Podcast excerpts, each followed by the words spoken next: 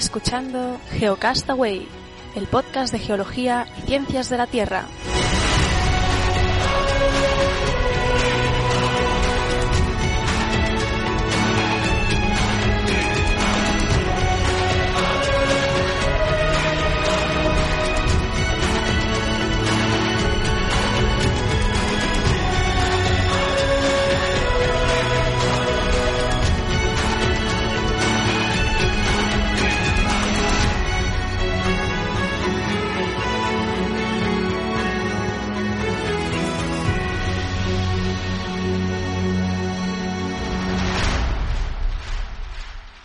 Saludos, bienvenidos a Geocastaway, Geonáufragos del Mundo. Hoy es 29 de abril del 2015 y estamos en el episodio 61, ¿eh? 61 ya, yo no sé, ya demasiados y todo.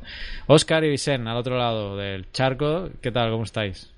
Pues bien, muy bien. Así como tal y como dices, estamos al otro lado del charco disfrutando ya de la primavera en todo su esplendor y muy gustosos de ver flores y plantitas bien verdes a nuestro alrededor.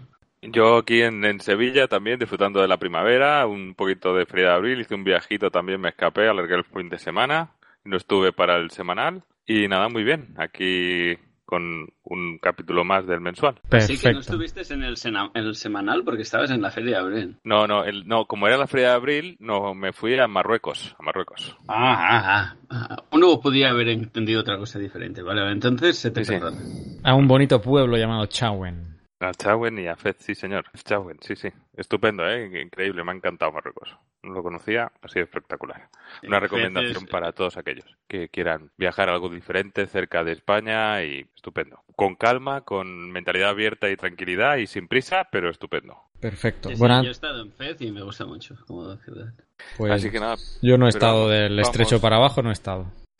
¿Qué iba a decirte? Bueno, ¿qué tenemos para hoy? A ver, hoy tenemos, eh, bueno, en la charla del principio, Oscar, eh, como siempre, es, el que nos trae los temas y vamos a hablar un poco de- del reciente sismo de Nepal, ¿verdad? Y quizá un poco también del tema de Chile. Vamos a debatir cómo han tratado un poco los medios de comunicación y, y ya que pasó después del semanal, pues vamos a hablar también un poco del, del sismo, aunque, bueno, eh, Oscar tiene su sección de sismos del, del mes, que ya sabéis Pero- que está en YouTube ya directamente, ¿eh? ya no está en formato audio. Y decir que la sección del sismo del mes la trataremos normal y corriente, no haremos ninguna excepción rara, sino explicaremos los sismos tal y como estamos acostumbrados a explicar y si acaso comentamos ahora aquí un poquito más sobre el sismo.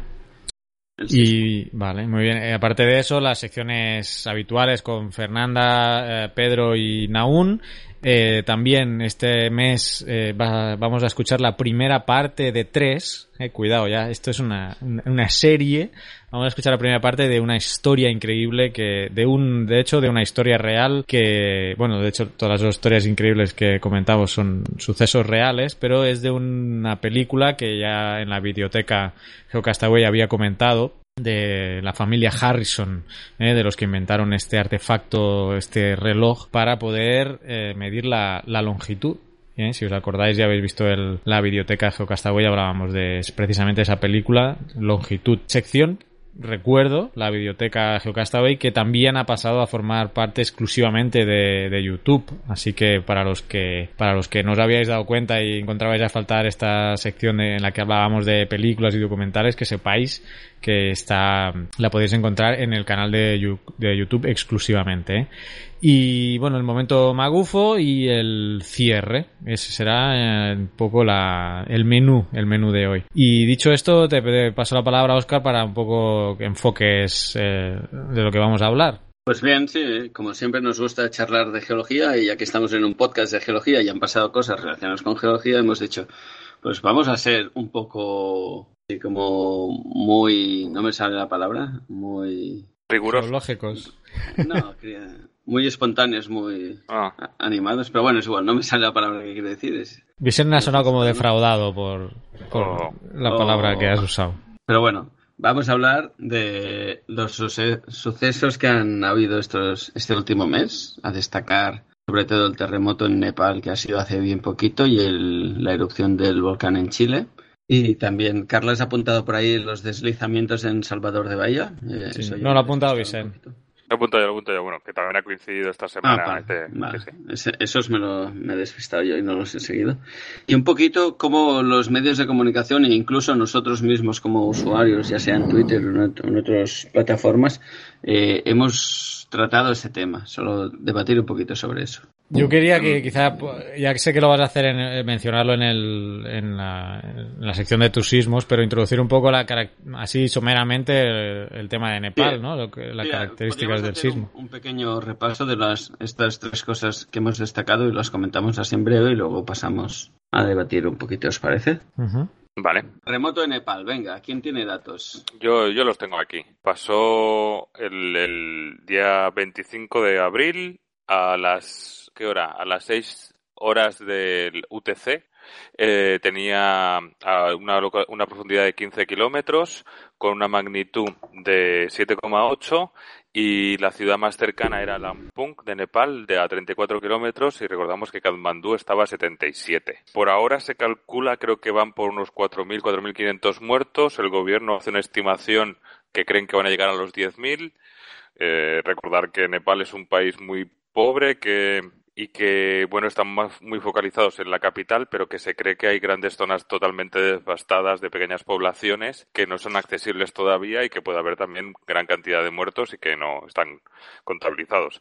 Ha habido también muertos en el Tíbet y en la India, si no me equivoco. De hecho, hay un, el, el vídeo que más, que, que, está más cercano, yo creo que está durante, se produce, donde se, mientras se produce el terremoto, es, está grabado en Tíbet, que se ve unos deslizamientos y que se caen algunas estructuras ¿Y qué más? Decir que diferentes fuentes han valorado el coste de la destrucción entre el 20% y el 100% del PIB. El USGS, el Servicio Geológico Americano, lo valora en el 100% del Producto Interior Bruto de, Nepal, que es un país, como decía, de los más pobres del mundo. El 70% de la población vive de la agricultura y el resto, o su principal fuente de ingresos, tiene que ver con el turismo, tanto cultural, los templos budistas y todo eso, como como de alta montaña por, por la cercanía de, los Himalayas. Así que seguramente han perdido parte de su patrimonio, han perdido, con lo cual si son pobres y encima van a ser más pobres todavía. Y no sé, eh, no sé qué más datos.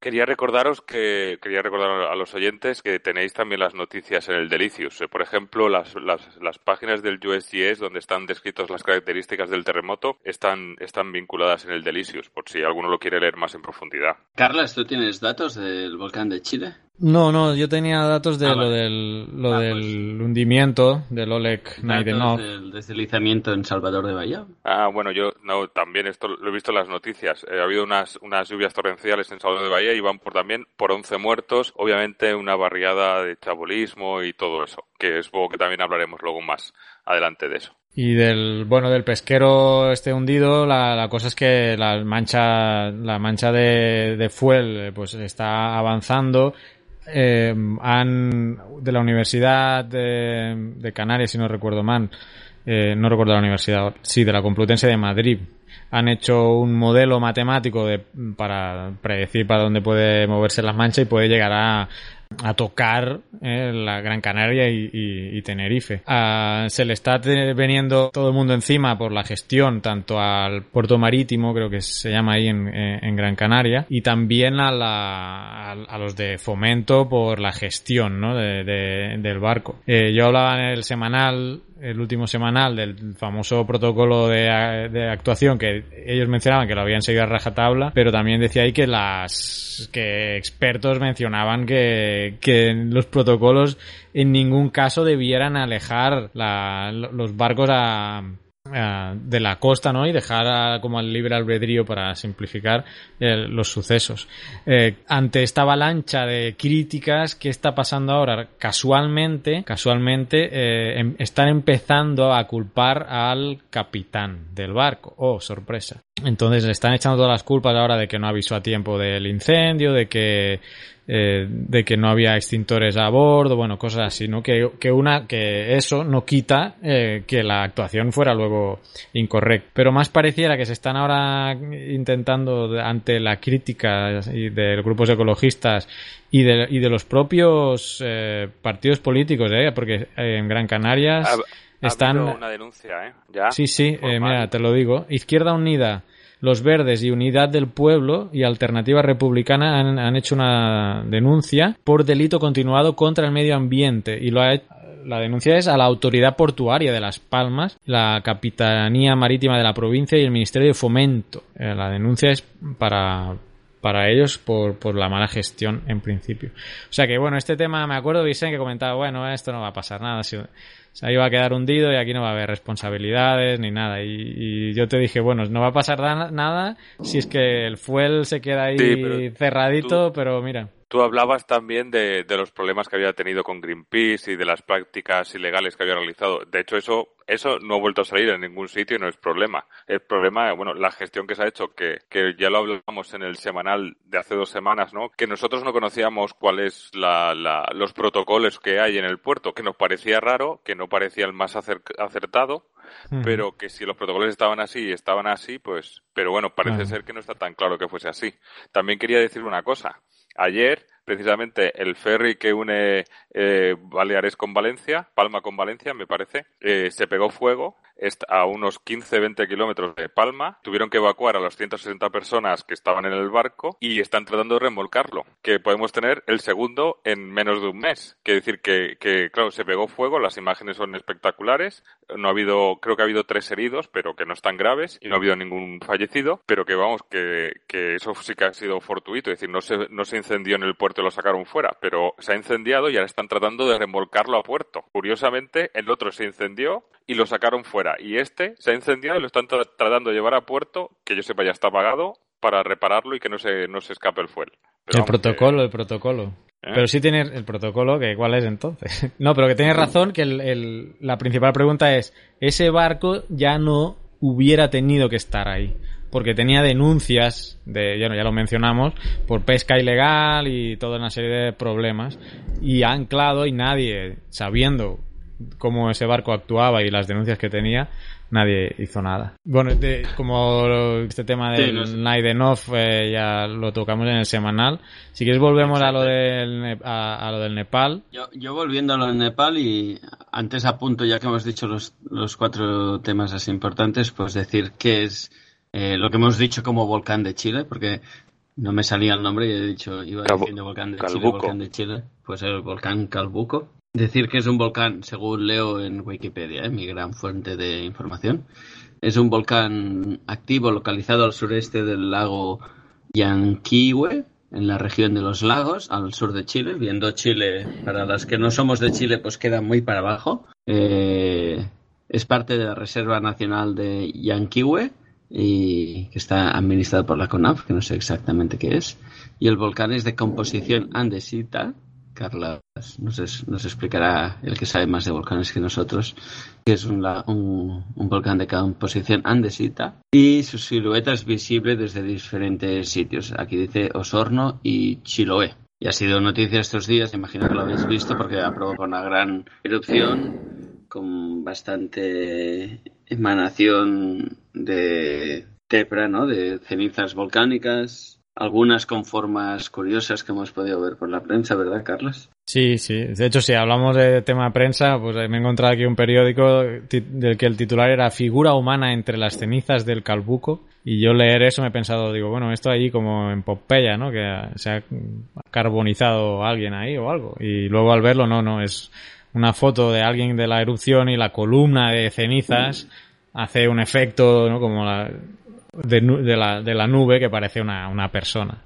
Entonces ya, y eso pues eh, ha sido digno según este periódico para ponerlo, eh, supongo que no la habrá sacado en la versión impresa, pero sí ha sido suficiente como para que ocuparan eh, unos valiosísimos bits de información de la Internet. Pero bueno, volviendo un poco al tema, eh, también recordar que ya lo hablamos cuando el terremoto que hubo aquí hace un, unos meses, aquí en España, la diferencia entre magnitud y intensidad, ¿no? Magnitud como la, energía que libera un, un terremoto y la intensidad como los efectos o, la, o, lo que o lo que la gente puede llegar a percibir y recordaros también el que la recomendación de de que busquéis en el, en, en el, en el, en el pod de, de, de Naun, ¿no? O en el Twitter, eh, un videoblog que, se llama ¿por qué, ¿Por lo llamamos intensidad cuando queremos, cuando quieren decir eh, magnitud, ¿no? Para centrar un poco, porque ese suele ser un error común en muchos sitios respecto a los medios de comunicación y luego yo no sé también qué pensáis sobre el tratamiento sin poco de la información, porque al fin y al cabo nosotros tres también nos conocemos por trabajar en una ONG y que tenía durante mucho tiempo teníamos un eslogan que los desastres no son naturales, ¿no? No sé si creo que alguna vez lo hemos hablado en el podcast sobre sobre esos conceptos de amenaza, vulnerabilidad y, y que no y que no todo el mundo no lo eh, en función de tu vulnerabilidad o de tu exposición a esa, a, a esa amenaza, lo vas a sufrir igual. Y no sé cómo, cómo lo veis vosotros. Yo en este caso juntaría dos cosas. Bueno, aparte de la magnitud obvia que ha sido 7.9, pero si vemos, por ejemplo, el típico ejemplo ya trilladísimo, 7.9 en Japón, no causa los mismos destrozos que ha pasado ahora en, Nepal. Obviamente hay un efecto de... Para empezar, la profundidad ha sido en 15 kilómetros, eso es muy somero para un terremoto. Y la otra, pues la, la parte de, de, vulnerabilidad, ¿no? De fragilidad de la, de la infraestructura de Nepal. Eh, tú mencionabas que es uno de los países más pobres ¿no? del mundo y, y se ha visto reflejado lamentablemente ahora con, con, este, con este suceso. Lo que comentabas, eh, el riesgo, nosotros que hemos trabajado en este tema, lo compone por un lado la amenaza, que es el, el fenómeno, y por el otro lado la vulnerabilidad. La vulnerabilidad siempre hemos dicho que está intrínseca en, en, las comunidades y en, y en, las infraestructuras y eh, en la sociedad, ¿no? Entonces es algo construido. De los dos factores es obvio que yo no puedo evitar que suceda un terremoto, no puedo evitar que suceda una erupción volcánica sobre ese factor eh, no puedo incidir yo sobre el factor de amenaza. Sobre el que puedo incidir yo es sobre la vulnerabilidad, sobre la fragilidad que tiene una sociedad, que tiene una comunidad. Si yo intento reducir y pensando en la ecuación que el riesgo es igual a la amenaza por la vulnerabilidad, eh, al ser una multiplicación, eh, algo multiplicado por cero es cero. Ya sé que llegar al cero en en riesgo es prácticamente imposible, pero hagamos, la, hagamos el ejercicio, ¿no? Hagamos el ejercicio de que si yo puedo reducir la vulnerabilidad, la fragilidad que yo tengo hasta cero, por mucha amenaza que haya, eh, cero por la amenaza va a ser riesgo cero. ¿no? Eso es prácticamente imposible, ya lo, sabemos, ni los países más avanzados en temas de gestión de riesgo tienen una vulnerabilidad a cero y prácticamente la única manera de evitar un riesgo ante una amenaza es que no exista la, esa amenaza, ¿no? Por ejemplo, en España pues no hay riesgo de, de erupción volcánica en Madrid, por decir algo, porque no hay volcanes activos. Pero el factor principal aquí a, ver es la vulnerabilidad, la fragilidad. Y es obvio pues que la fragilidad y la vulnerabilidad que había y que hay en Nepal es, es brutal. Ahora también en gestión de riesgo hay otro tema, que es el tema de la resiliencia, que es no es eh, la fragilidad que tiene una población, sino es la capacidad de recuperación que ésta tiene. Y, están prácticamente eso iba a decir, está prácticamente ligada, ¿no? Eh, se han abierto muchas líneas de ayuda ahora para el tema de Nepal. Algunos por Twitter incluso nos preguntaron cómo podían ayudar. Y bueno, hay muchas organizaciones importantes que están, que están acudiendo. Eh, este va a ser, podría ser otro debate, el tema de la cooperación en momentos de emergencia, porque a veces, a veces eh, hay organizaciones que también quieren aprovechar estos momentos para como momentos de recaudación y de, bueno, aprovecharse ¿no? un poco de la situación para recaudar fondos que al final no acaban yendo, no digo la totalidad, pero si tú das dinero para este evento, a veces eh, algunas ONGs no ocupan porque ya han saturado su, su, su cupo o, el, el, baremo económico previsto ya lo han cumplido y bueno es de honrar las que ya cierran su, eh, sus su aceptación de donaciones cuando han cumplido su, su meta, ¿no? Eh, bueno, esto daría para otro tema y, y para terminar mi parte sobre el tema del sismo, porque también, y hablando de los medios de comunicación, eh, algunos de los corresponsales y enviados especiales que se han ido para allá han querido darle voz a testimonios que, eh, que venden mucho, muy bonito, pero que a efectos prácticos eh, no sé qué tal, porque mirad esto, por ejemplo, eh, esto eh, algunas de las entrevistas que se han hecho han sido a los monjes ¿no? de, de allí y titulan El país está repleto de pecadores. Eh, y según clama un monje lama, eh, esto ha sido un castigo celestial este país está repleto de pecadores que han ensuciado nuestro karma. Entonces, bueno, esto es una creencia de, allí, ¿no? Que recoge este periodista de, de, lo, de este lama y no sé hasta qué punto pues es necesario em, publicarla aquí. Lo que sí demuestra esto es que la vulnerabilidad en ese caso es alta, ¿no? Porque un índice de vulnerabilidad también eh, se refleja en cómo uno concibe eh, la amenaza y entender la amenaza. Porque si yo no entiendo cómo sucede lo que ha pasado, no puedo actuar para, para que no vuelva a suceder. Entonces, si yo creo que esto es un castigo celestial, volveré a actuar de la misma manera, pensando que no hay manera de poderlo solucionar. Esto pasa aquí en El Salvador. ¿eh? Yo me he encontrado eh, viviendas situadas dentro de los, del lecho de un río, de una quebrada, ¿no? que, que en época seca no corre, no corre el agua, y manifestarme pues eso que si Dios quiere pues no se inundará y, o si Dios quiere pues se inundará eh, entonces también es difícil a veces manejar estos temas no porque si no entiendes por qué se te inunda la casa y lo dejas al poder de Dios pues eh, es difícil luego poder reducir el impacto. Recuerdo la respuesta que le di a esa señora. Yo le dije, bueno, yo creo que Dios quiere que llueva, pero no no querrá que usted se inunde. y bueno, me miró con cara extrañada, pero yo creo que todavía debe seguir viviendo en el mismo lugar.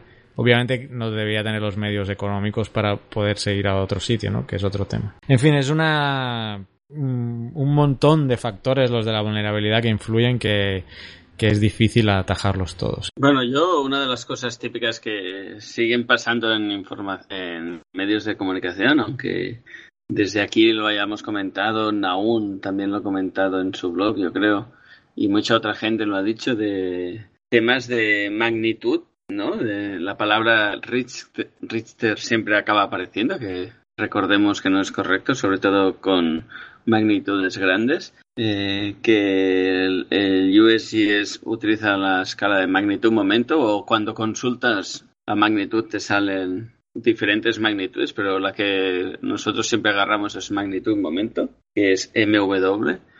Y por otro lado, que también otro tema que quizás es un poquito menor, pero tampoco es correcto, es que, es que se, se habla de grados. Y técnicamente, cuando estamos hablando de la escala de magnitud momento, o incluso en la escala de Richter, no tendríamos que decir grados, sino solo la magnitud, magnitud 7.9 y ya está. Grados esto sí que yo no, no, domino para nada, pero se utiliza cuando es una escala graduada. Estuve mirando, uno de los típicos ejemplos es, por ejemplo, la temperatura, que para medir de 0 a 100 grados se agarra 0 el punto de congelación del agua y 100 el punto de ebullición. Y entre esos dos puntos se hacen subdivisiones, se gradúa esa escala y por eso podemos hablar de grados. Pero en el caso de magnitudes estaríamos hablando por decirlo de una manera, de valores absolutos y por tanto no podemos utilizar grados. Y en ese sentido, un poco la reflexión de los medios de comunicación tiene una serie de vocabulario incorporado quiere ser científico, pero no para nada lo es, o está usado incorrectamente. Y por mucho que se, desde diferentes plataformas intentemos rectificar ese uso, parece que la cosa no, no se cambia, sino que se mantiene. Yo estos días he estado tituando e intentando en los diferentes medios donde he visto la palabra grados y donde he visto Richter y no ha habido ni respuesta por parte de los medios. Estaría bien que, ¿por qué no no, no llegamos a estos medios y por qué no quieren cambiar, qué es lo que impide, ¿no? Que medios que lo están diciendo mal y que tú como entre comillas profesional, porque ni lo soy, ¿no? Del mundo de la sísmica, pero sí de la geología, intentas llegar a esa información y hacerles llegar correctamente, pero ni aún así cambian, ¿no? Quizá se tiene que buscar que instituciones o algo hagan como un pequeño eh, nota informativa a los medios de comunicación así a nivel general, quizás sí, sí que reaccionen, pero no sé. Eh, son temas que están muy asentados todavía y no, no hay una gran difusión de, no, no se dice Richter, se dice magnitud momento o magnitud y ya está. Claro, está muy asentado y bueno. Y otra cosa divertida, y, mm, no quiero opinar mucho sobre el tema porque no, no lo vi, no sé el contexto en general de la, del titular de las afirmaciones, pero al rojo vivo estuvieron hablando con Sánchez Dragó y uno de los titulares era que las, las, placas son muchas y son muy malas o algo así, ahora no recuerdo exactamente qué decía. Pero ya digo, ¿eh? no sé qué más ni por qué hablaban con él, pero también el nivel de las tertulias, ¿no? De qué pasa con cualquier tertulia de cualquier tema. Quizá cuando es geológico uno se exalta más porque es lo que conoce, pero bueno, sí que es verdad que los tertulianos son fijos y van hablando de diferentes temas, ya sea de la sanidad, ya sea del político corrupto de turno, o sea del volcán de Chile o, el terremoto en el sismo en Nepal son los mismos que hablan de esos temas y desde mi punto de vista quizás sería mejor tener quizás una tertulia con tres tertulianos que tienes fijos, pero saber incorporar a la tertulia las personas que son técnicas sobre ese tema y que no una persona eh, con total desconocimiento de causa acabe hablando sobre un tema. Keep dreaming. Sigue soñando, Oscar. Yo vi el tweet, sí, pero en el tweet solo se veía la, como la, pues esto, lo que ponen a debajo de, debajo de la pantalla, entre comitas, que como si lo ha dicho él, ¿no? sí decía algo así como las, las plagas tectónicas son muchas y muy poderosas o algo así, creo. Que una cosa es, obviamente a lo mejor no tiene ni idea Sánchez Dragó del tema de, de las plagas tectónicas, y etcétera. Y la otra es el, el que pone los subtitulados ahí, porque a veces yo he visto citas de lo que se supone que ha dicho el que están entrevistando y, no ha dicho eso exactamente. O sea que ya es, como el boca oreja aquel que acaba diciendo una cosa completamente diferente. Exacto, yo sí, por eso empezaba diciendo que no vi el contexto de la entrevista en general y tampoco sé el destacado a pie de que venía, ¿eh? o si lo querían dejar mal expresamente o lo que fuera. Pero bueno, agarrando la imagen y el destacado uno sí que eso está un poco. Muy bien, Vicen. Creo que se junta todo, que por un lado se busca gente que, se, que, que le dé, que sea conocida para darle más voz a eso, pero claro, igual esa gente no tiene por qué saber, ¿no? Cuando se busca a alguien famoso, eso pasa mucho que vemos a gente haciendo campañas, ¿no? Que decir, de, desde Pau Gasol en, en África o Nadal o no sé qué, que se les utiliza como, como imagen. Y luego, claro, se, se toman sus sus comentarios como, como si fuesen ley o si fuesen así, ¿no? Igual, pues claro, conocen lo del tema, lo que le han explicado. Pero bueno, que sí, que, que la base científica de algunas noticias pues deberían tener, ¿no? Las redacciones y sobre todo los principales informativos creo que sí podrían tener su sección un poco más de formada sobre, sobre determinados aspectos. ¿no? Que, o, si, o, si, bien no formada, por ejemplo, una cosa que a mí me llamó la atención, en, creo que era en La Vanguardia, hablaban hablaron con gente del Instituto Geográfico Nacional y del Instituto Cartográfico de aquí Cataluña, gente especializada en sismos, pero ellos en la eh, ponían las palabras literales de todo de todo lo que habían ido comentando en la entrevista, destacados y tal, todo muy correcto, pero ellos en la introducción de la noticia sé que hablaban de escala de Richter y, y grados, tantos grados de magnitud, ¿no? Una magnitud de tantos grados, perdón. Eh, entonces, quizás hacen bien su labor, van a buscar a la persona, pero hay como un vocabulario que está impregnado en sus mentes que no, no es capaz de cambiar, ¿no? Eso es quizás lo que me extrañaba a mí, de por qué no podemos llegar a cambiar esas cosas. Pues yo creo que eso va a costar porque está puesto no solo en, los medios de comunicación, sino yo creo que en la conciencia de la gente, lo que decía, que está, está muy consolidado y eso es muy va a ser, es difícil. Lo tienen asumido, lo tienen así, es muy difícil de, de cambiar. Pero bueno, a ver si poco a poco van cambiando. Hay que ir abriendo brecha poco a poco. Perfecto. Bueno, también esta es una de las misiones de Geocastaway. Geocastaway, eh, eso estamos, ¿no? Ya dejemos la intro, ¿no? Hasta aquí, que también... Sí, yo creo que sí. Buscaría que, está... que los medios de comunicación poco a poco incorporen cosas que vamos diciendo por acá o otros grupos de, de profesionales de la ciencia y nada. O que nos contraten, que estamos dispuestos, a no hay problema. Carla sobre todo, ay, Carlas Vicente sobre todo está dispuesto para ser contratado. Muy bien, pues eh, seguimos, seguimos con el, con el programa. Estás escuchando Geocastaway, el podcast de geología y ciencias de la Tierra. Paleontología con Fernanda Castaño. Hola amigos de Geocastaway, Sofía Castaño. Abril nos trajo de vuelta al mítico brontosaurio, una nueva extinción en el Pérmico Medio y nueva información sobre las aves del terror. Comencemos con el brontosaurio. A pesar de ser uno de los dinosaurios más icónicos, el género Brontosaurus ha sido considerado desde ese tiempo como mal clasificado. Brontosaurus fue originalmente nombrado por su descubridor Charles Marsh en 1879 y por mucho tiempo había sido considerado como un sinónimo menor de Apatosaurus. Y la especie original Brontosaurus excelsus fue reclasificada como Apatosaurus excelsus en 1903. Sin embargo, un extenso estudio publicado por científicos de Portugal y el Reino Unido concluyó que Brontosaurus es un género válido de saurópodo y diferente de Apatosaurus. Brontosaurus era un animal cuadrúpedo grande, dotado de un cuello largo y larga en cola en forma de látigo. Sus patas delanteras eran levemente más cortas que las traseras, y la especie más grande, Brontosaurus excelsus, pesaba más de 15 toneladas y medía más de 22 metros de longitud de la cabeza a la cola. Este animal vivió hace unos 155 a 152 millones de años en la zona inferior a media de la formación Morrison en Wyoming, Utah, en Estados Unidos. Respecto a la extinción del Pérmico medio, esta se conocía desde el año 1994, pero solo se creía que había afectado a faunas ecuatoriales y la mayoría de los estudios correspondía a China. Esta extinción es coincidente con la gran provincia ígnea de Emshan al sur de China, que tiene un área aproximada de 250.000 kilómetros cuadrados, y afectó principalmente a eh, fusulínidos, eh, que son un tipo de foraminíferos grandes, que ya están extintos, y a los braquiópodos. Pero los nuevos datos recolectados indican que al mismo tiempo hubo dos extinciones graves entre los braquiópodos en latitudes boreales, en una formación ubicada a unos 890 kilómetros al norte de Noruega. Esta extinción ocurrió tan solo unos 12 millones de años antes que la Gran Mortandad, la extinción del final del Pérmico, por lo cual es difícil determinar si no se trata de un mismo evento de extinción masiva o si se trata de eventos separados. De todos modos, en ambos casos, la anoxia y la acidificación del océano parecen haber sido los mecanismos responsables de esta extinción. Y con respecto a las aves del terror, un equipo de científicos argentinos halló el esqueleto más completo hasta la fecha de estos terribles depredadores. Se trata de un animal bautizado como Yayaguabis scagliai, que significa ave magnífica, que medía un metro veinte y tenía un pico letal. La fascinante historia del descubrimiento de las aves del terror comenzó en 1887.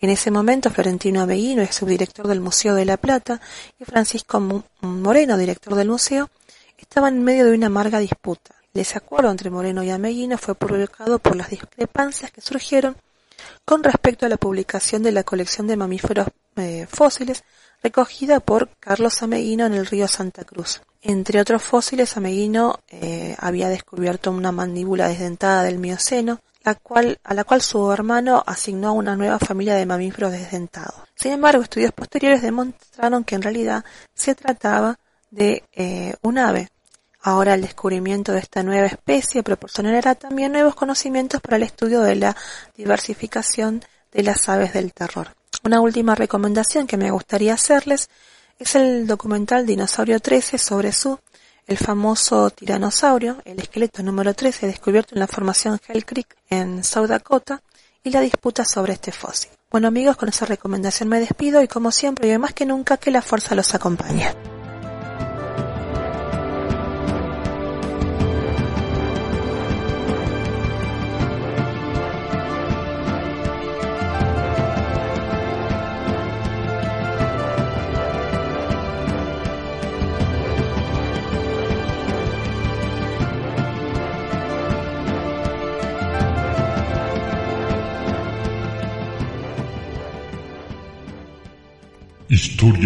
Increíbles.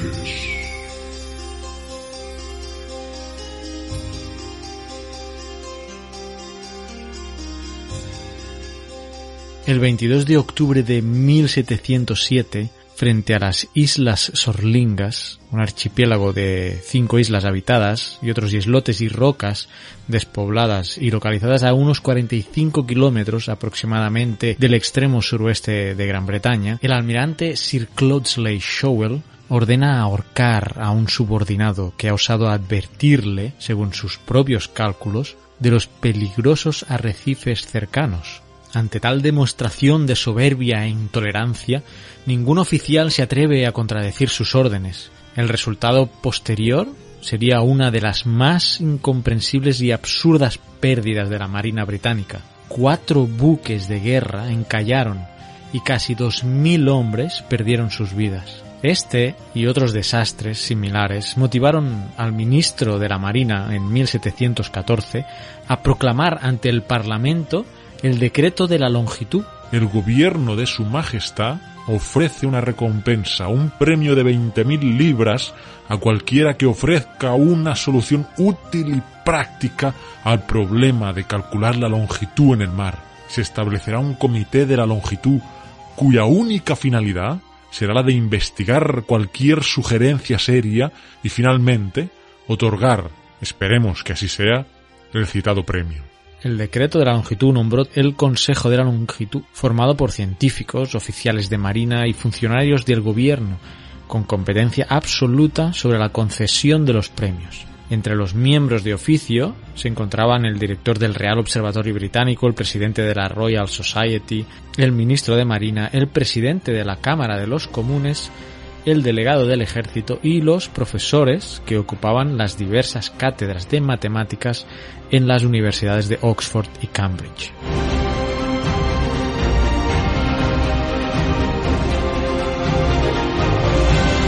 Bien, pues el protagonista de nuestra historia en el siglo XVIII es un animoso carpintero llamado John Harrison.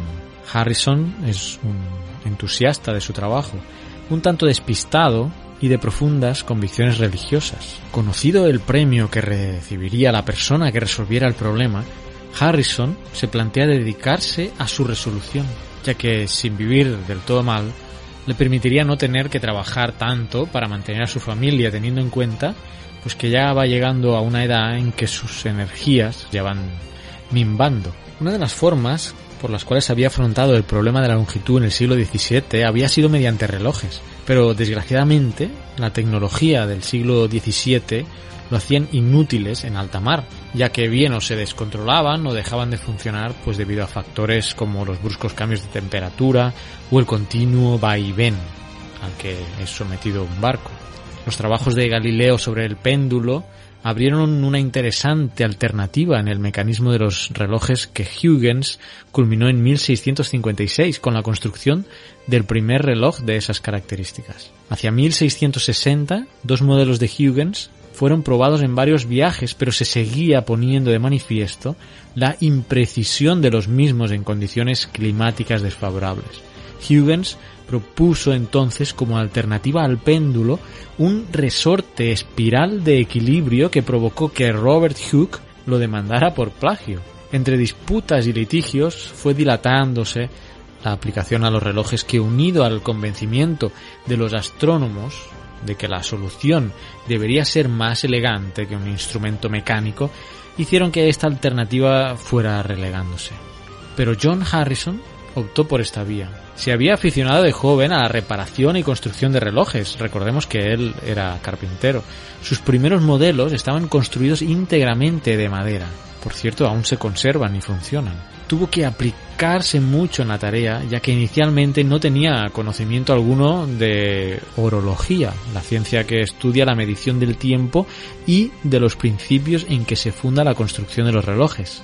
John Harrison realizó varias pruebas con su hermano James y su hijo William, que veremos la importancia más adelante de su propio hijo, y como digo, realizó diferentes pruebas sobre barcas y balancines, realizando ajustes en condiciones marinas y comparando los resultados con los movimientos regulares de las estrellas. Sus resultados eran esperanzadores ya que no erraron nunca más de un solo segundo en un mes entero. Entre tanto, al Consejo de la Longitud se presentaban las más variopintas soluciones, como la del polvo de la simpatía, por ejemplo, el método de la variación magnética, la composición de mapas precisos de las estrellas, salvas de cañonazos e iluminaciones con bengalas, métodos astronómicos, en fin, una variedad interminable de propuestas. Tampoco faltaron métodos para conseguir la cuadratura del círculo o hacer racional el número pi. El problema se fue convirtiendo en sinónimo de intentar lo imposible. Incluso el genial Isaac Newton fue miembro del Consejo y murió en 1727 convencido de la irresolubilidad del asunto. En 1730 Harrison y su hijo William hacen un viaje a Londres para presentarse al comité de la longitud. Nadie les sabe dar una idea de dónde ni cuándo se reúne, así que optan por ir al Observatorio Real en Greenwich a ver a Sir Edmund Halley, del que sabe Harrison, que es miembro del Consejo. Halley lo recibe y escucha, educada pero fría y escépticamente ya que es de los partidarios de la ciencia abstracta frente a la aplicada. Mientras los adultos hablan, el joven William se dedica a curiosear y Halley lo llama la atención por tocar lo que no debe. No toques eso, niño. No lo hice, señor. Solo lo estaba mirando. ¿Sabes lo que es? Sirve para saber los movimientos de las estrellas. ¿Y cómo sabes eso? Es mi trabajo en casa. ¿Tienes uno de estos en casa? No, señor. Nosotros utilizamos la chimenea del señor Johnson. ¿Y qué es lo que aprendes de la chimenea del señor Johnson? El tiempo. ¿Cómo puedes determinar el tiempo con una chimenea? Si te colocas en el sitio adecuado, puedes ver Sirio. ¿Sirio? Se mueve por detrás de la chimenea del señor Johnson 3 minutos y 56 segundos antes cada día. Necesitamos el tiempo para nuestro reloj, para ver si es exacto. ¿Y lo es? Es puñeteramente perfecto, señor.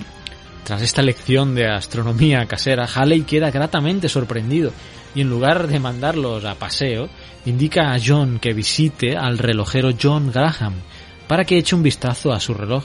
Harrison desconfía, podrían robarle su idea, pero sin otra alternativa se entrevista con Graham, resultando a la postre uno de sus mayores valederos ante el Consejo. Pues bien, animado y tutelado por Graham, vuelve a su pueblo a trabajar en el perfeccionamiento de su reloj. Tardaría cinco años más en tenerlo a su gusto. En 1735 traslada el H1, el primer modelo de Harrison, a Londres. Es un artefacto de unos 34 kilos, instalado en una caja cúbica de 1.4 metros por lado. En la actualidad todavía funciona, con cuerda diaria, en el National Maritime Museum de Greenwich.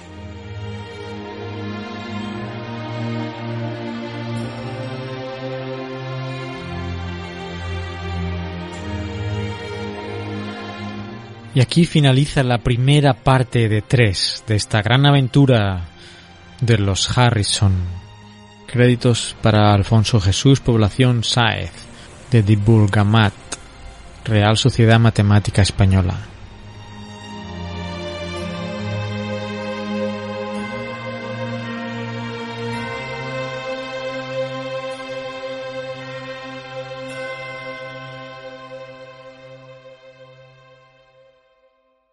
Petrología y Geoquímica por Pedro Castiñeiras. Hola queridos amigos, bienvenidos al vulcaniano mundo de la petrología y la geoquímica.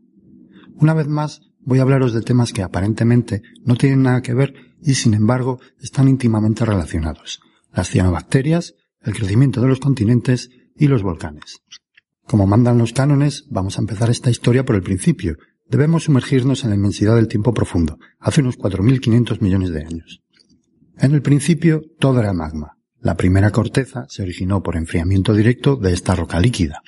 Aunque no se preserva casi nada de esta etapa, conocida como Ádico, en honor al mitológico mundo griego de los muertos, podemos especular que las rocas de esa primera corteza serían muy pobres en silicio, muy básicas o incluso ultrabásicas, más parecidas a lo que en la actualidad es la corteza oceánica que a la corteza continental. Esta primitiva corteza fue rápidamente reciclada, es decir, devuelta al interior de la Tierra y refundida. Aunque todavía se discute si en aquella época existió tectónica de placas, este reciclado pudo deberse a otros procesos como impactos meteoríticos o a la vigorosa convección del manto superior en aquellos tiempos mucho más calientes. La posterior cristalización de esta corteza reciclada es la que originó la primera corteza continental con una composición más rica en sílice, intermedia, entre básica y ácida. Este proceso de generación de corteza continental a partir de la fusión de una corteza oceánica ha sido recientemente documentado para la formación del istmo centroamericano en un artículo publicado en la revista Nature Geoscience, del que os dejo la noticia en el blog de GeoCastaway. Pero, una vez formados los continentes, ¿cómo siguen creciendo? Está claro que los continentes no pueden crecer eternamente a expensas de corteza oceánica reciclada, así que tenemos que introducir dos nuevos elementos, agua y cianobacterias, las que de toda la vida se han llamado algas verde azuladas. Lo del agua es fácil de entender, la corteza oceánica se forma bajo el mar y por metamorfismo del fondo oceánico se hidrata. Al introducirse de nuevo en el interior de la Tierra, en una zona de subducción, la corteza oceánica pierde el agua. Esta agua tiende a ascender a la superficie y en su camino facilita la fusión de las rocas del manto, provocando un vulcanismo abundante justo detrás de la zona de subducción. Es lo que se conoce como arco volcánico. Estos magmas, más ricos en sílice y en agua, se conocen con el nombre de calcoalcalinos y aparecieron hace 3.000 millones de años. Pero hace falta algo más para que se formen estos magmas calcoalcalinos, condiciones oxidantes. Y aquí es donde entran en juego las cianobacterias. En un artículo publicado hace unos años por tres geólogos de Madrid y Chile, describen la siguiente secuencia de acontecimientos. La aparición de las cianobacterias hace unos 3.700 millones de años favoreció la oxigenación de los océanos y, en consecuencia, la oxidación del hierro y su precipitación en las llamadas formaciones de hierros bandeados. Estos oxidróxidos de hierro fueron introducidos en el manto mediante una zona de subducción, cambiaron la composición química del manto, dando lugar al magmatismo calcoalcalino en arcos volcánicos adyacentes a la zona de subducción. Si consideramos que durante el Mesoarcaico, entre los 3.200 y los 2.800 millones de años, tuvo lugar un rápido crecimiento de los continentes, parece que todo encaja. En la actualidad, gran parte del crecimiento continental también está relacionado con estos arcos volcánicos calcoalcalinos. Pero el agua no solamente favorece la fusión o un determinado quimismo del magma. A alta presión, los fluidos van disueltos en el magma, pero al disminuir la presión son liberados de forma violenta porque aumenta mucho su volumen. Y como resultado, se forman erupciones muy explosivas. Es lo mismo que ocurre cuando agitáis una botella cerrada de un refresco gaseoso y luego la abrís. En consecuencia, los volcanes relacionados con zonas de subducción tendrán una actividad generalmente pliniana, es decir, muy explosiva. Este ha sido el caso del volcán Calbuco en Chile y en general de todos los volcanes que rodean el cinturón de fuego del Pacífico. ¿Y Canarias? Ya os he comentado anteriormente que Canarias se sitúa en un margen pasivo.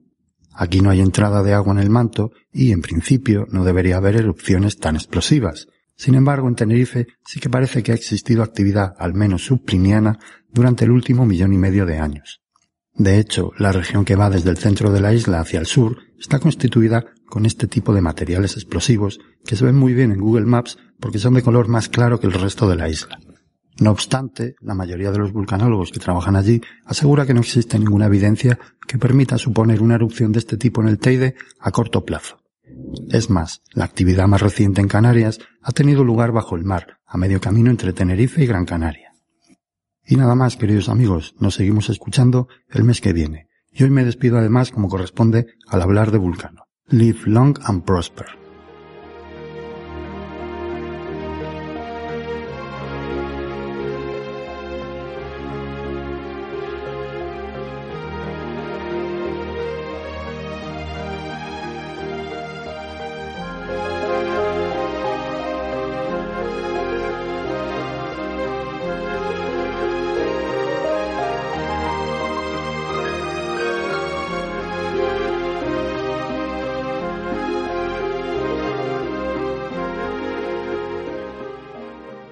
Exploración espacial por Naum Chazarra. Hola a todos. El Curiosity este mes se ha movido alrededor de 520 metros, una cifra bastante más alta de lo que viene siendo habitual en los últimos meses, ya que ha acabado de investigar unos afloramientos muy interesantes y cuyos resultados todavía no han sido publicados. Este mes también se ha anunciado que en el cráter Gale, donde se encuentra el Curiosity, hay condiciones que podrían provocar la existencia de pequeñas zonas con salmuera gracias a la existencia de percloratos que podrían atrapar moléculas de agua presentes en la atmósfera y además actuar como anticongelante. Aunque no se han detectado estas salmueras directamente, los cálculos se han podido realizar gracias tanto a las observaciones de la mineralogía de los suelos y las rocas, como por los datos meteorológicos de la estación meteorológica REMS de fabricación española que lleva a bordo el Curiosity.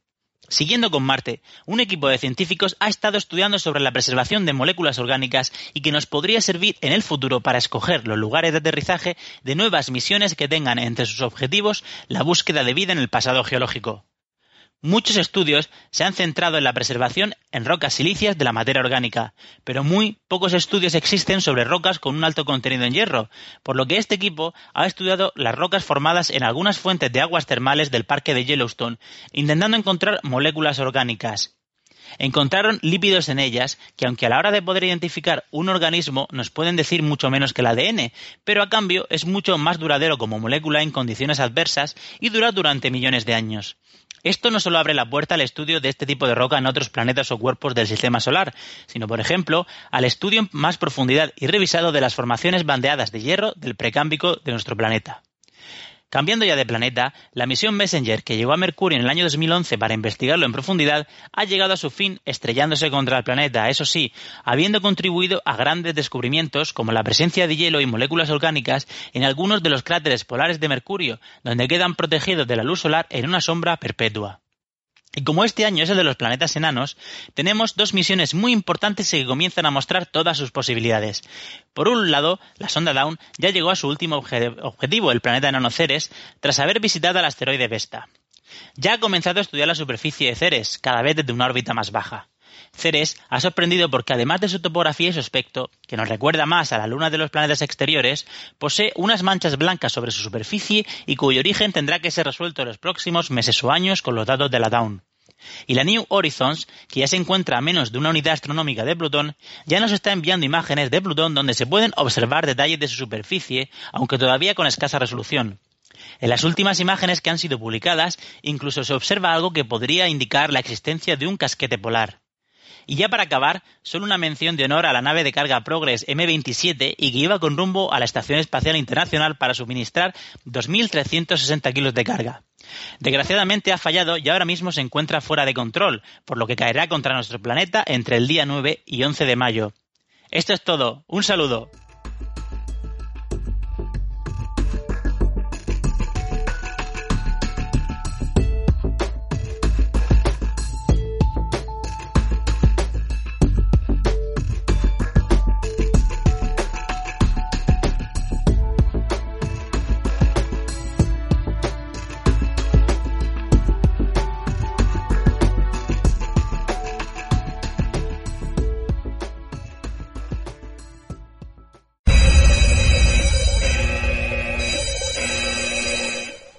Momento. Lo que vais a escuchar ahora es pseudociencia. Cualquier coincidencia con la realidad es pura casualidad. Y sucedió que al séptimo día las aguas del diluvio vinieron sobre la tierra. El año 600 de la vida de Noé, en el mes segundo, a los 17 días del mes, aquel día fueron rotas todas las fuentes del grande abismo, y las cataratas de los cielos fueron abiertas, y hubo lluvia sobre la tierra cuarenta días y cuarenta noches. Y las aguas crecieron y alzaron el arca y se elevó sobre la tierra. Y subieron las aguas y crecieron en gran manera sobre la tierra. Y flotaba el arca sobre la superficie de las aguas. Y las aguas subieron mucho sobre la tierra, y todos los montes altos que había debajo de todos los cielos fueron cubiertos. Quince codos más altos subieron las aguas después que fueron cubiertos los montes. Todo lo que tenía aliento de espíritu de vida en sus narices todo lo que había en la tierra murió. Así fue destruido todo ser que vivía sobre la faz de la tierra, desde el hombre hasta la bestia, los reptiles y las aves del cielo. Y fueron raídos de la tierra y quedó solamente Noé y los que con él estaban en el arca. Y prevalecieron las aguas sobre la tierra ciento cincuenta días. Y se acordó Dios de Noé y de todos los animales y de todas las bestias que estaban con él en el arca, e hizo pasar Dios un viento sobre la tierra, y disminuyeron las aguas. Y se cerraron las fuentes del abismo y las cataratas de los cielos, y la lluvia de los cielos fue detenida. Y las aguas decrecían gradualmente de sobre la tierra, y se retiraron las aguas al cabo de ciento cincuenta días. Y reposó el arca en el mes séptimo, a los diecisiete días del mes, sobre los montes de Ararat. Saludos amigos geonófagos.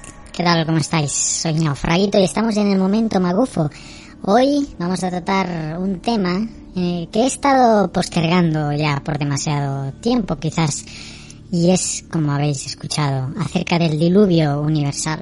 La postergación se ha debido más que nada a el hecho, pues, que el tema de la religión y la fe es algo sensible, algo que depende de cada persona en lo que cree o en lo que no. Y ahí sí no nos podemos meter. Ahora bien, mientras no haya líneas de choque, todo va bien. Pero cuando las líneas se entrecruzan, las evidencias científicas caen por su propio peso y por otro lado se intenta inculcar falsedades disfrazándolas de ciencia, pues aquí ya debemos nosotros intervenir y poner a la palestra las evidencias que sostienen que el diluvio universal no tiene sentido. La realidad es que el creacionismo está haciendo mucho daño a nivel mundial, sobre todo en Estados Unidos, donde hay una corriente muy fuerte que aboga por asegurar que la Tierra tiene unos 10.000 años de edad y que la evolución tal como inició, planteó Charles Darwin, no es como nosotros la estudiamos. Mientras que la historia del diluvio bíblico se deriva con casi total seguridad de la temprana mitología del diluvio babilónico, pues como digo, los creacionistas modernos se mantienen en el error de creer que semejante evento es una certeza histórica. Para estos creacionistas la edad de la Tierra es menor a los 10.000 años y el diluvio, según se puede extraer de la Biblia tuvo lugar hace no más de 5.000 años. Si uno busca por la red puede encontrar teorías de todo tipo que intentan avalar la teoría del diluvio universal, incluso estudios respaldados o con referencias a estudios científicos serios publicados en revistas serias como Journal of Vertebrate Paleontology. No quiero decir que estos hablen de el diluvio, sino que los que abogan por el diluvio citan en sus artículos a estas revistas de impacto. Por ejemplo, un nuevo estudio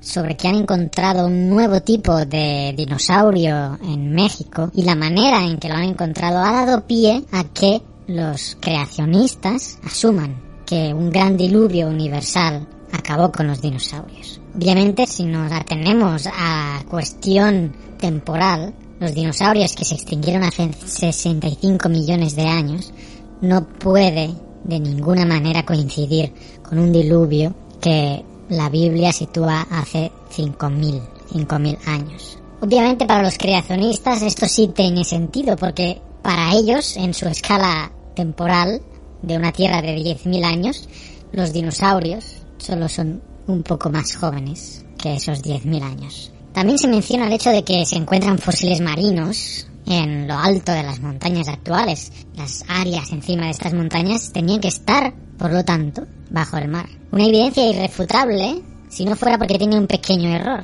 Obviamente, si encontramos fósiles marinos en sedimentos, esos sedimentos tenían que haber estado bajo el mar. El pequeño detalle que obvian estas afirmaciones es que no fue el mar el que subió, sino que por temas tectónicos, lo que era el fondo del mar se plegó y ascendió formando cordilleras y llevándose consigo los fósiles en sus sedimentos. Me he llegado a encontrar afirmaciones tan esperpénticas como la siguiente. Dios prometió jamás repetir un diluvio semejante.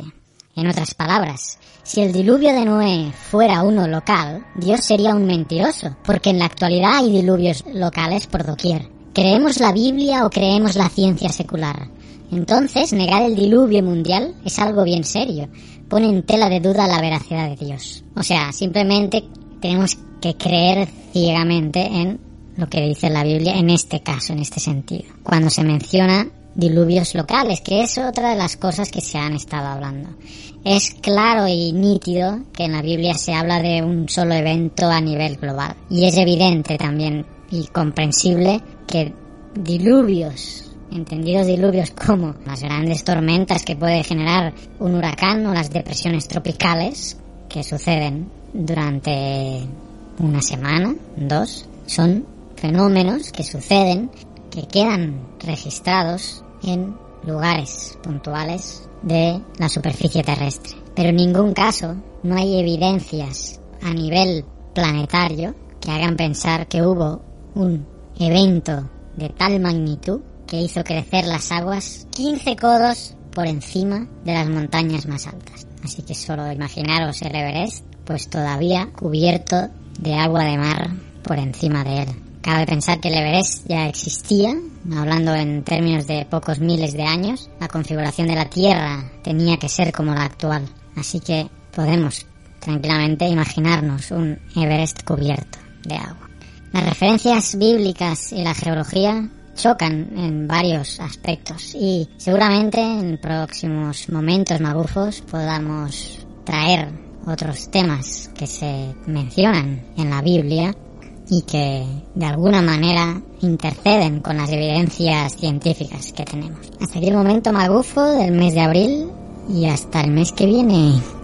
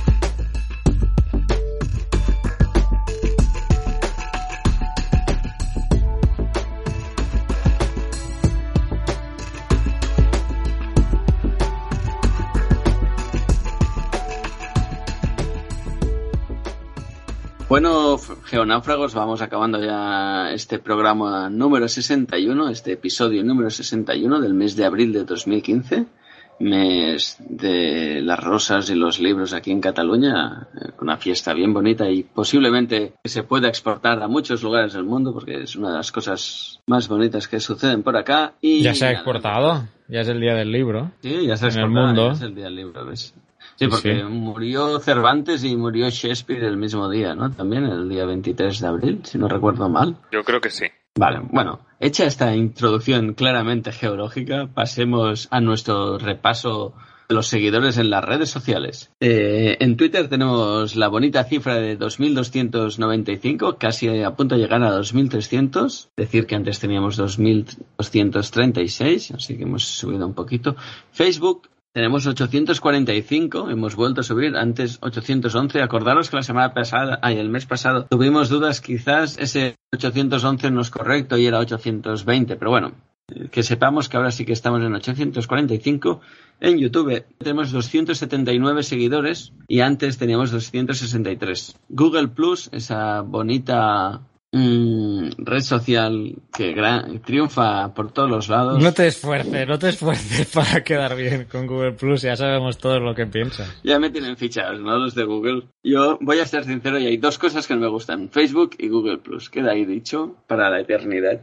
Pues bien, Google Plus tenemos 37, antes 38. Hemos perdido a alguien por, la, por el camino. Por último, eh, en la plataforma de Evox, donde están colgados nuestros podcasts también, pues teníamos antes 26 seguidores y ahora tenemos 28 seguidores. Y hasta aquí nuestro repaso de los redes de las redes sociales en este mes de abril del 2015. Muy bien, pues eh, vamos a tenemos bastantes comentarios. No, yo estoy muy Hay contento. Supongo que vosotros, sí, sí, supongo que vosotros también, porque bueno, una de las una de las cosas que nos gusta es que los geonáufragos que estáis repartidos por el mundo, pues nos escribáis, nos preguntéis cosas, nos aclaréis cosas y, y, en fin y al cabo tengáis interacción con nosotros y eso es lo que nos da también ganas para seguir. Ah, por ejemplo, eh, yo tengo aquí comentarios de Haki Roku ¿eh? Eh, que dice que, bueno, a raíz de un comentario que nos dejó Lola sobre Google Earth Pro que yo mencioné en hace, no sé si dos semanas mensuales, eh, que había habido algún problema al parecer de que no, bueno, Google Earth Pro ya se, se había puesto gratuito, pero había un problema con el tema de licencias. Yo mi interpretación es que de- debido a la avalancha de solicitudes y de claves de, de acceso que tuvieron que generar, mm, quizá lo deshabilitaron por un tiempo. La cuestión es que Haki Roku nos comentaba que nos confirma que le pasaba, tenía ese problema también, pero que al final pudo instalarlo sin problemas. Pero después de este comentario hay novedades, porque resulta que, bueno, Lola también nos escribió referente a lo de, a lo de Google eh, Earth Pro antes de que encontráramos la solución que voy a, decir ahora, que es lo siguiente. Cuando uno va a descargar Google Earth Pro, puede descargarlo y usar su correo electrónico, que entiendo que va a tener que ser de Gmail, y ahora lo que han hecho es poner como clave no un, código de activación único solicitado, sino que lo han abierto para general para todos. Y el código, la clave, es eh, GEP Free. Google Earth Pro GEP Free. F-R-E-E. Entonces esa es la clave de acceso para cuando uno se descarga el Google Earth eh, Pro eh, y lo activa usando su correo electrónico y esta clave. GEP Free. Lola nos, ya nos confirmó y nos escribió en, en la web y nos ponía que conseguido, así ha funcionado. Muchas gracias por vuestra ayuda. Besos a los tres. Así que bueno, nos alegramos Lola que te haya funcionado y también un abrazo para ti. Eh, sigo con... Pero déjame aprovechar, aprovechar Sí. porque Xavi Coy, uno de los comentarios que voy a leer yo más adelante, también preguntaba por esto. Así que Xavi, que lo sepas, que así espero que te, que te valga. Perfecto. Sí, sí, no, bien, bien enlazado, ya que estamos hablando de eso. Eh, Marisa, Marisa Castiñeiras, que siempre eh, nos escribe, y en esta ocasión, pues, bueno, también darle las gracias para, por, por los comentarios que, que nos dejó sobre la, nos dijo que sobre la quedada, ¿no? Que hicimos con Oscar cuando estuvo allí, que fuera, que nos fuera bien la quedada. Le da gusto escuchar el podcast, aprender y estar al día en las noticias de, geolo- de geología. Y eh, dice que miren el Delicious el enlace para ver cómo afecta la subida del mar, eh, aquello que Vicente explicó en un, en un semanal en- con una aplicación eh, de mapas. Así que eh, nos comentaba esto por un lado y por otro, a raíz del, em, del problema que hemos comentado en la intro del Oleg Naidenov, que bueno, pues que está sacando pues fuel, ¿no? Que se hundió. Eh, y claro, y al ser Marisa pues gallega, pues nos mencionaba el tema del prestige, de, los hilillos de plastilina, que se, esa frase que se hizo famosa, pronunciada por el ahora presidente Rajoy, y que mencionaba que lo, lo lógico, según ella, ¿no? Que alejar el barco de la costa no es buena idea, aunque lo indique el protocolo, protocolo que no sabemos si indica eso porque nadie ha mostrado ese protocolo. Y sigue, perdón, diciendo ella, si lo confinas en un puerto o bahía y cierras con algún tipo de barrera, puedes controlar mejor el, el vertido. En mar abierto, pues es más difícil y se esparce y puede, las corrientes marítimas son más incontrolables, ¿no?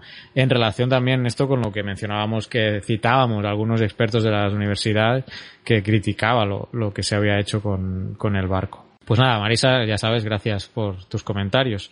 También sigo con León Mironga. Nos comentaba eh, por Facebook un mapa interactivo topográfico que colgamos ahí y nos mencionaba que, bueno, que está increíble, que no tarde mucho en acordarme de Age of Vampires, que creo que es un juego.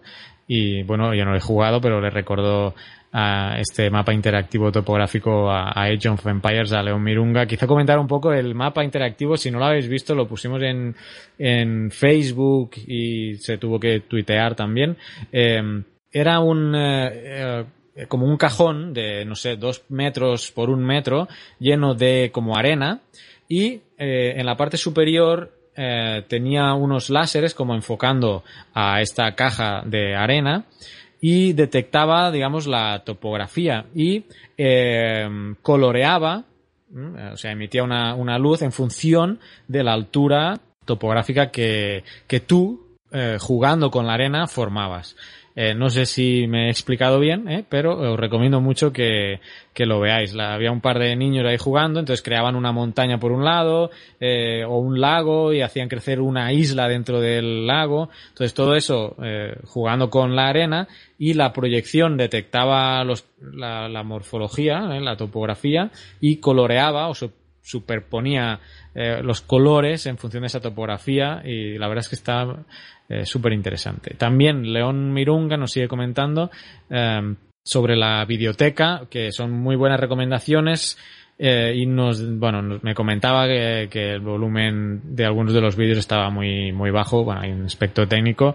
eh, ya le comentaba que quizá ahí se me tuve un fallo en la, en la configuración del, del micro. León Mirunga y un último de León Mirunga sobre las plataformas eh, que mm, el anterior era sobre el el- la videoteca en- de marzo y abril que salió tarde, pero posteriormente hice una nueva videoteca que en lugar de hablar de documentales eh, mencionaba algunas de las plataformas que uso para ver documentales. Ahí mencionaba Netflix, ahí mencionaba la página web de Televisión Española, la página web de la BBC, eh, ¿qué más? Bueno, y algunas, algunas otras. Él nos, eh, YouTube, por supuesto, también YouTube. Y él nos menciona que usa YouTube y BitTorrent, aunque si es muy bueno, pues termina comprándolo como el- la nueva la nueva serie de Cosmos de Neil deGrasse Tyson que se emitió hace, hace poco. Eh, ¿Qué más? Eh, tengo un pa tres más cortitos, tres más cortitos antes de que Vicente siga. Eh, un comentario muy breve en YouTube de Eduardo García a raíz de un vídeo sobre geocaching que colgué estando ahora que estuve en, Tarrasa, los días que estuve en Tarrasa, me compré un GPS allí y estuve probando pues este juego que ya Vicen, me acuerdo que hablaste ¿eh? del geocaching. Sí, sí, yo fui con, con, con él con, con mi novia, mi pareja, fuimos a buscar aquí en el Parque de los Príncipes, aquí en Sevilla, y la verdad es que había dos y los encontró los dos ella, ¿eh? Yo creo que es, es algo así, pero muy bien, pero, pero, pero bien. Pues es muy divertido, sí, sí, lo recomiendo. Pero eh, yo sin GPS y sin nada, ¿eh? Con el plano de la foto y con las indicaciones. Ah, con el- bueno, iba a decir que no hacía falta un GPS, que con un smartphone hay una aplicación de geocaching en, en el smartphone. claro, con, con el Maps, con el te, te sale la ubicación, te vas acercando, tiene, pero claro, tiene un error y luego tienes con las indicaciones terminar de buscarlo. Sí, sí, pues es muy divertido. Yo, bueno, lo- las, los 20 días que estuve allí, creo que busqué tres, no, busqué como cinco y encontré tres y vi que uno no, no estaba porque lo habían, se lo habían ventilado, entonces, eh, bueno, no, quizá podríamos, ya hablaste de él, de eso, pero ahora que lo, que lo he practicado y tengo la intención de hacer, de poner un geocache aquí en El Salvador, que hay pocos, y más en la zona en la que vivo, eh, pues quizá voy a hacer un vídeo de cómo hago el geocache. Pues eh, eh, bueno, a raíz de esto, Eduardo García de- del Val nos mencionaba que, que chulo el vídeo, que no sabía de qué iba este tema del geocaching y que nos daba las gracias. Pues bueno, Eduardo, ya sabes, ponte a buscar geocaches que están repartidos por todo el mundo. Penúltimo comentario que voy a mencionar yo, eh, también en YouTube, AIA Corporation. Bueno, es un comentario antiguo a raíz de una... Cuando hablábamos en un semanal con Vicent de la lista de películas científicas, no sé si, bueno, te tienes que acordar, que salía ahí Sí, sí, sí. la sí, además la, también tengo un, com- tengo un comentario yo también sobre eso. Sigue, vale, sigue. pues él, A&I Corporation, nos decía, bien por ti, hablando, cuando yo dije, yo dije, bien por ti, al tipo que justificó que Matrix que tuviera estar en la lista y bueno, nos dice, creo que no te ha gustado mucho Matrix, eh, y bueno, XD. Eh, bueno, la película está bien, pero, mm, bueno. No para estar entre las 10. yo No me, haga- no me hagas extender aquí con Matrix A&E, porque la primera se salva, pero las otras son una pura bazofia. En fin, vean, al final he tenido que hablar. Comentario de calidad de Carlos. Y el último, eh, Pablo, Pablo nos eh, daba las gracias por también acerca del vídeo que de la biblioteca en la que mencionaba el tema de las plataformas para ver documentales.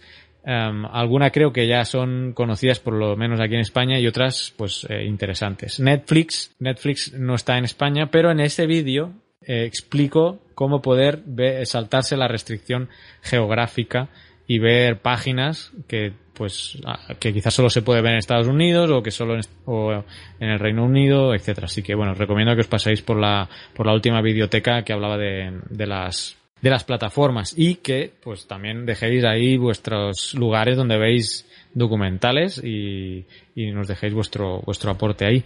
Por mi parte, esos son los comentarios que quería mencionaros. Creo que ahora Vicente tiene alguno más. Sí, sigo yo. Pero, ah, voy a hacer un comentario, otro comentario. Estuve el otro día escuchando y parece ser que Netflix, que ha venido a Europa, está en el Reino Unido, creo que en Alemania también, y ha hecho el estudio de mercado para España y ha decidido que en España hay tanta piratería que no, que no le sale a cuenta entrar. Que no, que no, mientras haya tanto contenido gratuito de forma más o menos accesible, que claro, no, una plataforma de pago hoy, hoy por hoy todavía no va a ser rentable y que por lo tanto hasta que eso no cambie no, no, no va a entrar. Es lo que tengo yo entendido. ¿eh? Bueno, pues Voy yo soy pro con- Netflix. Yo soy pro Netflix. O sea, la- el catálogo inmenso que tiene y el precio, o sea, es impagable. Es impagable a- hacer dos clics y estar viendo un documental o una película o una serie en dos clics. O sea, eh, Bueno, pues, Ya, a mí me ha extrañado el comentario.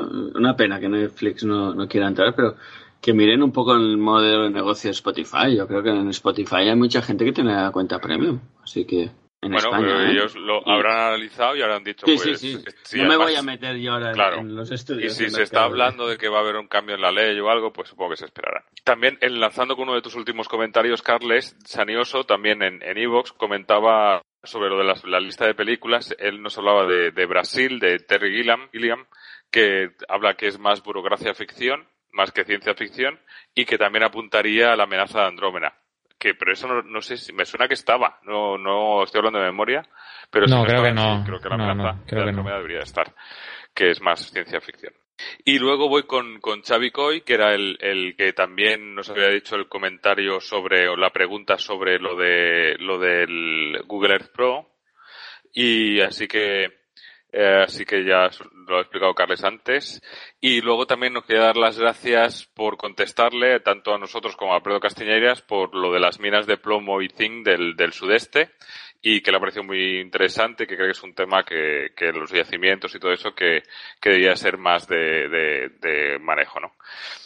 Y qué más, bueno, que nos está escuchando, que nos escucha en Evox y que, ah, y luego para, para meter también en el debate que habla de las secciones, que cree que igual sí que deberíamos alguna vez alternar, eh, alternarlas en hacerlo en meses al- al- alternos para que no sea tan tan largo y que no él no cree que ni de dos horas ni de una hora que tendríamos que ir a los 80 minutos 90 minutos que sería lo perfecto Eh, así que bueno hoy sí, creo que pero nos luego dice ja, ja, ja, ja. O sea, que no sé si lo dice en plan ahí para meter Sí, cizaña o 80 minutos.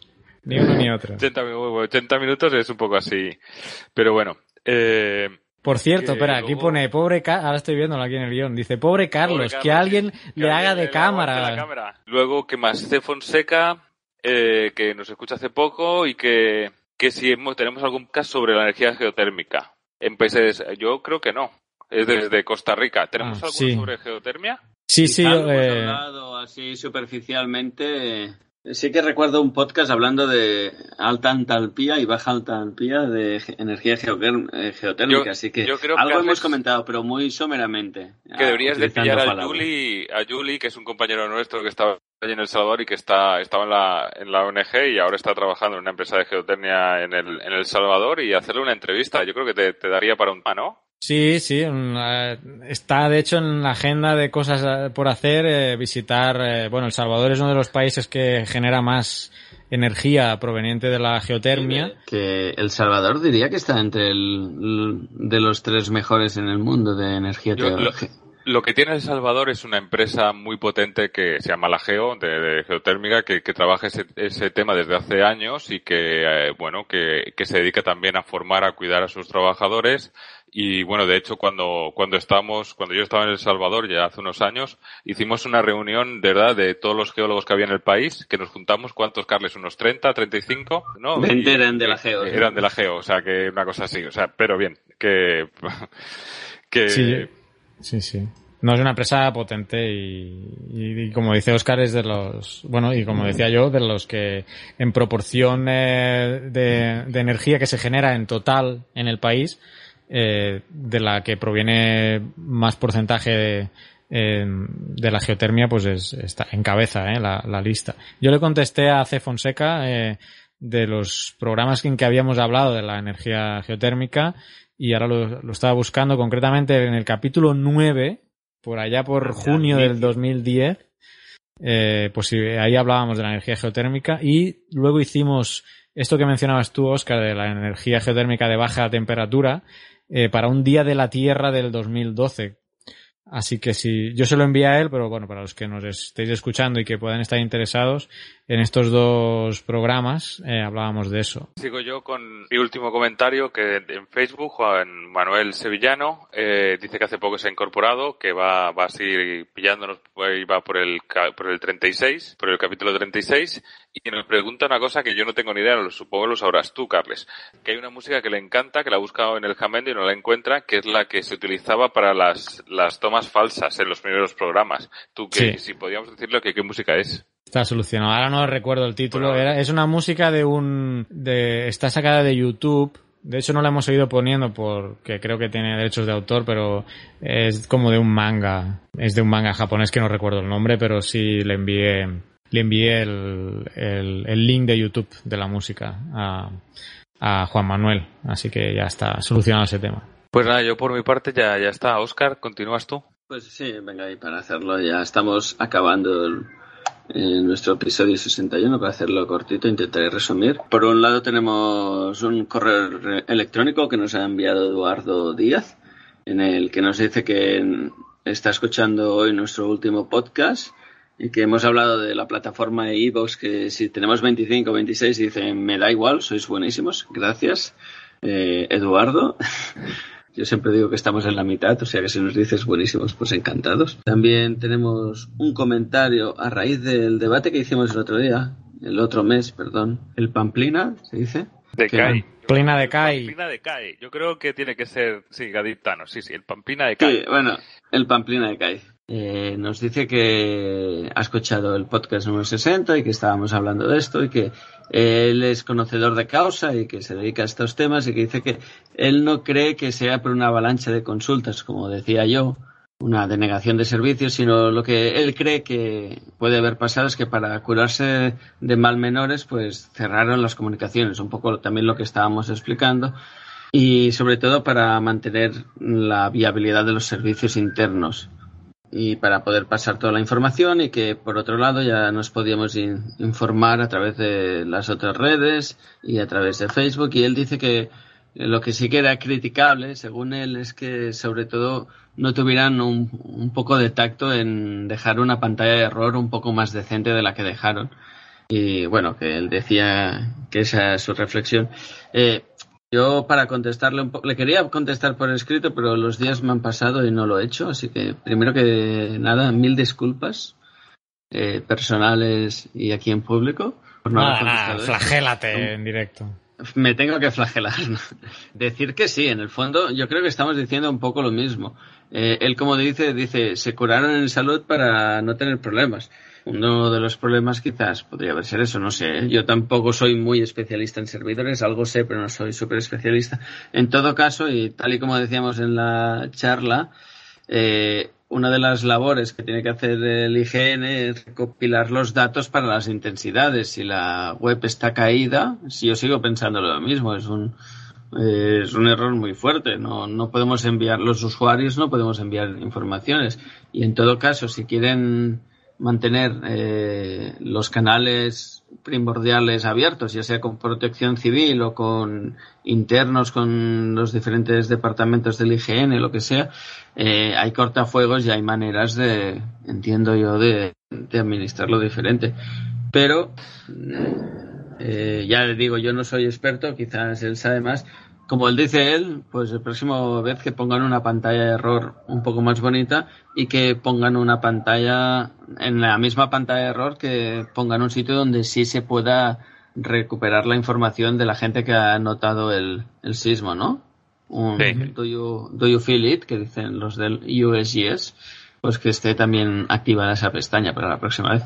Y hasta nada, sobre todo, hasta ahora, eh, sobre todo decir que muchas gracias a nuestro amigo Pamplina de Kai, porque este tipo de comentarios nos encantan. Sobre todo que, siempre que crea que decimos algo que no está bien, por favor que nos escriba, que nos encanta. Y Muy bien. ya está.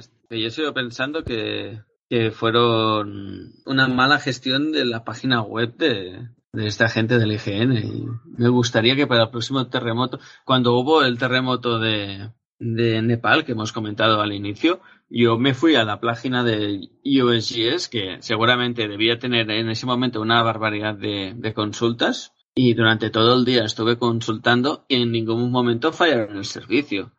Estoy seguro que tuvieron muchísimas más peticiones que las que y muchísimos problemas internos ya de seguridad, incluso de coordinación y no por eso dejó de estar funcionando. Así que yo esperaría que en, mi país que, que, tenemos el IGN, ¿no? Aquí en España, pues estas cosas en el próximo terremoto no sucedan. Yo estoy de acuerdo con el Pamplina de Kai. Eh, la página de error, la próxima vez pongan un comecocos ahí. El otro día me encontré con me encontré con las, las páginas de error más eh, originales había juegos, o sea, te encontraba juegos, que si el Comecoco, que si No, el Tren no, no, Ray. No sé si lo hemos comentado, pero sabéis que Google Maps eh, durante una, una semana tuvo el Comecocos, ¿no? Que para celebrar no sé qué historia, tú te ibas a cualquier parte de- del mundo, hacías un poco, tienes que hacer un poco de zoom, que salís en las calles, y entonces hacían, eh, cogían esas calles y hací- lo, lo asimilaban al Comecocos, lo más parecido a esas calles, y jugabas al Comecocos pues en tu barrio, en tu ciudad, en tu calle. Así que estuvo, estuvo operativo una semanita hace como hace un- a principio de mes. Ah, pues yo no lo seguí. Mira, primera noticia. Otra cosa imperdonable es que no hemos dicho que el 23 de abril fue el Día de la Tierra. Ya hemos relegado a nuestra tierra al cierre del programa. Solo, bueno, recordar eso. Más vale Ah, tarde que nunca, Carlos. Más vale tarde que nunca. Recuerdo aquellos años hasta que hacíamos hasta especiales del Día de la Tierra y hoy ha quedado relegada, pobrecita, al cierre del programa. Vicente, que te he cortado, no sé qué ibas a decir. No, nada, no, no, ya que yo creo que, que Vale. vamos a ir terminando, ¿no? Vale, pues solo cito los tuiteros eh, y cerramos. Eh, Izang C, M, M. Casti García, Petromet, N. Chazarra, Pablo M. Coronado, Patricio V, Geoparquea RBNQ, eh, y Geociencias, Félix Cañadas, Petromet, creo que lo he repetido dos veces, pero bueno, como es colaborador, pues dos veces para ti. Ferwen, IGN. Spain, Pedro Antoniol, Don Buenísimo y Xisco Roch. Gracias a todos por estar eh, mencionándonos y hablando con nosotros eh, por Twitter. Si me he dejado a alguien, a alguien me disculpáis y no- me regañáis en arroba geocastaway. Y como dice Vicente, como dice Oscar, eh, hasta aquí ha llegado el mes de abril del 2015 este programa de Geocastaway. Gracias por estar ahí, difundir la palabra geológica y hasta el mes que viene. Saludos, hasta el semanal. Adiós. Sí, saludos y hasta el semanal los que estéis. Y este mes yo quería acabar dando las gracias a nuestros colaboradores, que nunca lo decimos así en público, pero un fuerte abrazo y muchas gracias por colaborar a Pedro, a Fernanda y a Naún. Ujú, Y nada, hasta el mes que viene. Ciertamente. Adiós. Adiós. Envíanos tus comentarios, preguntas o sugerencias a geocastaway.gmail.com. Puedes escribirnos en nuestra web geocastaway.com. Búscanos en Facebook y en Twitter. Y escúchanos también a través de iTunes, Evox o Miro.